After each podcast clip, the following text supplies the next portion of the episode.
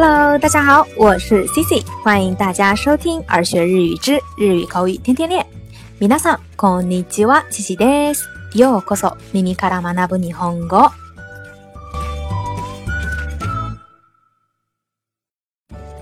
那在昨天的互动话题，你最近做的一个重要决定是什么？当中呢，有不少小伙伴来跟 Cici 留言，分享了他们的重要决定。那也有小伙伴问 Cici 有没有什么重要决定？那 Cici 想了一下，最近还真的认真的做了一个决定，那就是每天晚上争取运动一个小时。那跑步也好，快走也好，散步也好，总之呢，就是要锻炼锻炼身体啦。那电波那端有没有和 Cici 有一样想法的小伙伴呢？那另外呢，西西最近也在思考一件事情，就是要不要建一个耳学日语的新浪微博账号。那跟大家多分享一些日常生活中的所见所闻，也可以拉近我们之间的交流距离。那不过西西因为平时的学习压力也挺大，所以真的开通微博的话，想必也要花更多的时间去经营。所以呢，这个事情现在暂时还没有想好。那在这里提出来呢，也是想听听电波那端小伙伴们的建议。好啦，那唠叨了那么多，赶紧来进入今天的正题。今天呢是想跟大家分享一下日语里头关于比较提问的表达方式。那具体来说呢，就是 A 和 B，你更偏向哪一个，或者说你选哪一个？那在日语里啊，这个时候我们用上的一个表达句型就是，A 诶，どびど逻辑だか、なになにですか？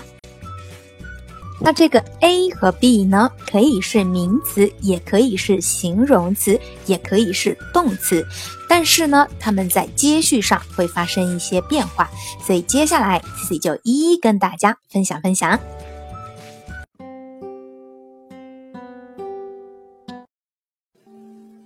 那首先呢，就是这个 A 和 B 作为名词的时候，那这个时候呀，我们就直接用 A to B 的多吉拉嘎，那你那你得那回答的时候呢，我们通常会说 A 或者 B 诺后嘎，那你那你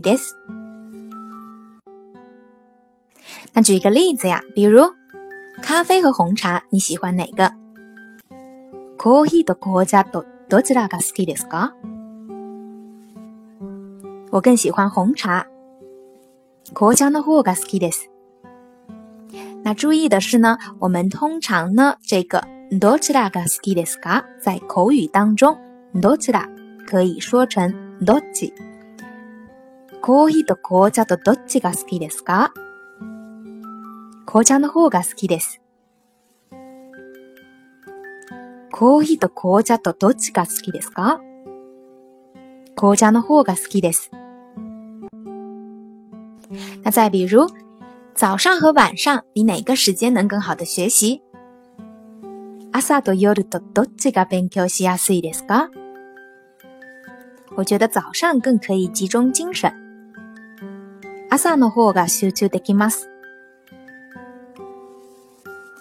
朝と夜とどっちが勉強しやすいですか朝の方が集中できます。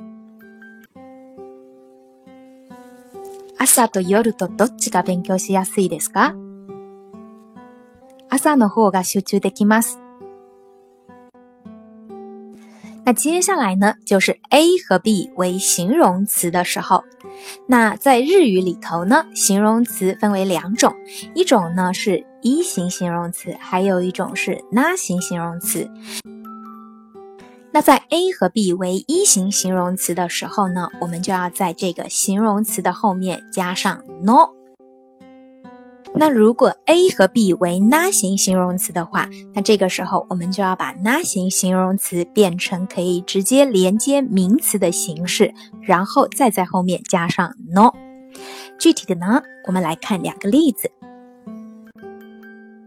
比如，炎热和寒冷，你更能忍受哪个？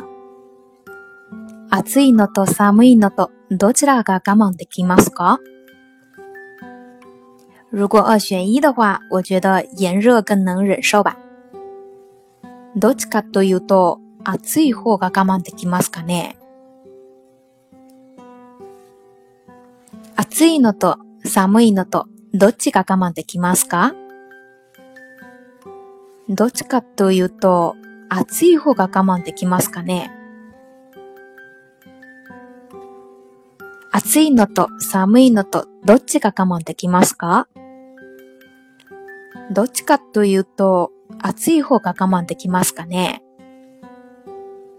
那再比如呢？热闹和安静，你觉得哪个好？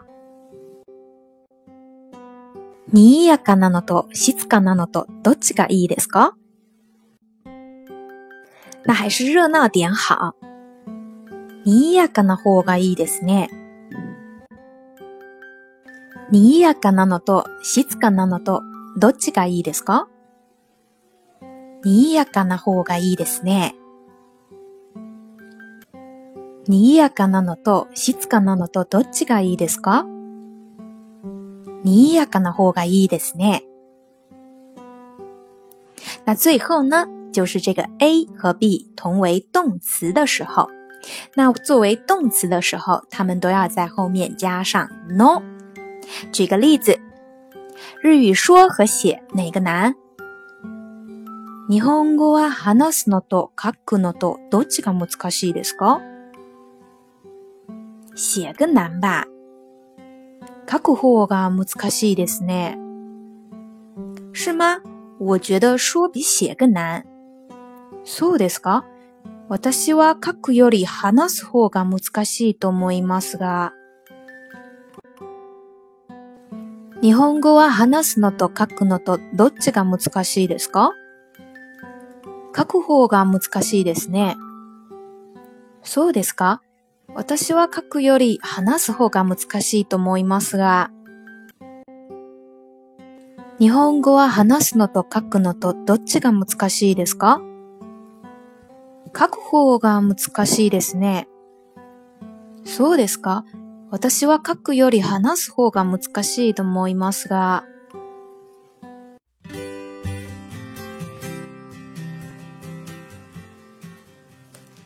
好啦，那以上呢就是今天要跟大家分享的这个表示选择提问的表达方式。那今天的互动话题就是，微博を作るのと作らないのとどちらがいいですか？开微博还是不开，哪个好呢？快来让 Cici 听听你们的建议吧。好啦，以上就是关于日语当中选择提问的表达方式的所有分享啦。那想必大家一定都学会啦。好啦，如果你喜欢今天的分享，或者觉得今天的分享有所帮助的话，欢迎在节目下方点赞、转发或留言。想要获得更多节目文本内容的小伙伴，也可以微信搜索公众号“耳学日语”，耳朵的耳，学习的学。那西子要去跑步去啦，咱们明天再见。それでは今日はここまでです。また明日お会いしましょう。バイバイ。